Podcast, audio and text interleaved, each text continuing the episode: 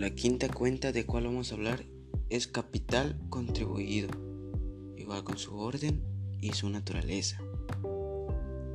El número uno de esta cuenta es capital social.